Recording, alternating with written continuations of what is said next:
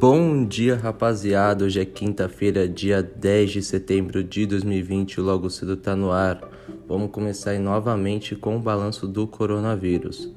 O Brasil chegou ontem a 128.653 mortes e a 4.199.332 casos confirmados do coronavírus. Nas últimas 24 horas tivemos 1.136 mortes. O presidente da farmacêutica AstraZeneca, Pascal Soriot, disse ontem em uma reunião com investidores que os testes com a vacina contra a Covid-19 foram pausados depois que uma voluntária apresentou sintomas que podem estar vinculados a uma inflamação rara da medula, conhecida como mielite transversa. Na reunião com os investidores, o presidente Pascal afirmou que, apesar dos sintomas, o diagnóstico da mielite transversa na paciente ainda não foi confirmado. Ele também disse que a voluntária está melhorando e provavelmente terá alta do hospital nessa quarta. Aqui no Brasil, o presidente Jair Bolsonaro deve seguir a assessoria jurídica do Palácio do Planalto e vetar o trecho de um projeto de lei que concede um perdão milionário a igrejas e templos. A equipe econômica do governo também é contrária à sanção da medida. Bolsonaro tem até sexta-feira para sancionar a matéria e a previsão é que o ato seja publicado no Diário Oficial da União ao fim do prazo. A proposta foi apresentada pela bancada evangélica no Congresso e beneficia instituições religiosas. Segundo dados da Procuradoria-Geral da Fazenda Nacional, instituições religiosas têm hoje 889 milhões em débitos inscritos na dívida ativa da União, considerando apenas dívidas previdenciárias e tributárias nem todas as pendências seriam afetadas pela imunidade aprovada pelo Congresso. O ministro Dias Toffoli, presidente do Supremo Tribunal Federal, negou ontem suspender o afastamento do governador do Rio de Janeiro, Wilson Witzel. Witzel foi afastado do cargo pelo ministro Benedito Gonçalves do Superior Tribunal de Justiça no dia 28 de agosto.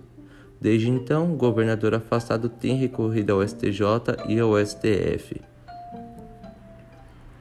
A Câmara do Comércio Exterior do Ministério da Economia decidiu reduzir a zero até dia 31 de dezembro desse ano a alíquota do imposto de importação para o arroz em casca e beneficiado. O Comitê Executivo de Gestão da Comex estabeleceu que a redução está restrita a uma cota de 400 mil toneladas de arroz em casca não parbolizado e arroz semi-branqueado e branqueado não parbolizado. O objetivo da Camex é reduzir o custo do arroz importado para aumentar a oferta e conter a alta do, dos preços do produto no mercado interno. É isso aí, galerinha. Acabei por aqui. Vou passar a bola para o Cauê Isaac para vocês ficarem por dentro de tudo do mundo dos esportes. Muito obrigado e até mais.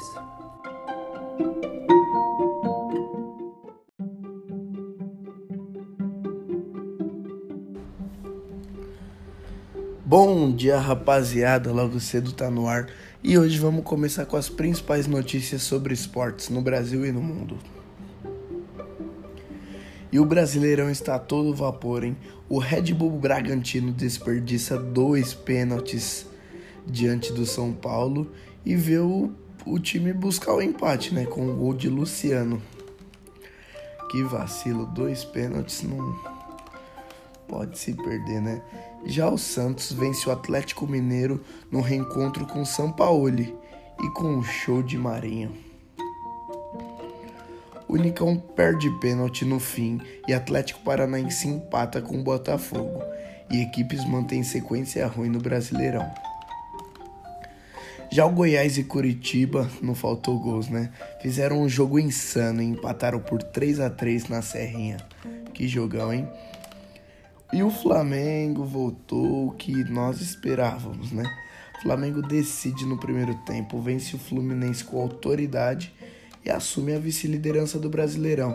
E aí, será que agora vai com o Domene?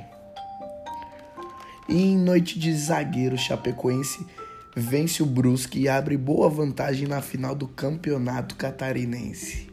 E esse foi mais um giro de notícias com Cauê Isaac. Tenha um bom dia.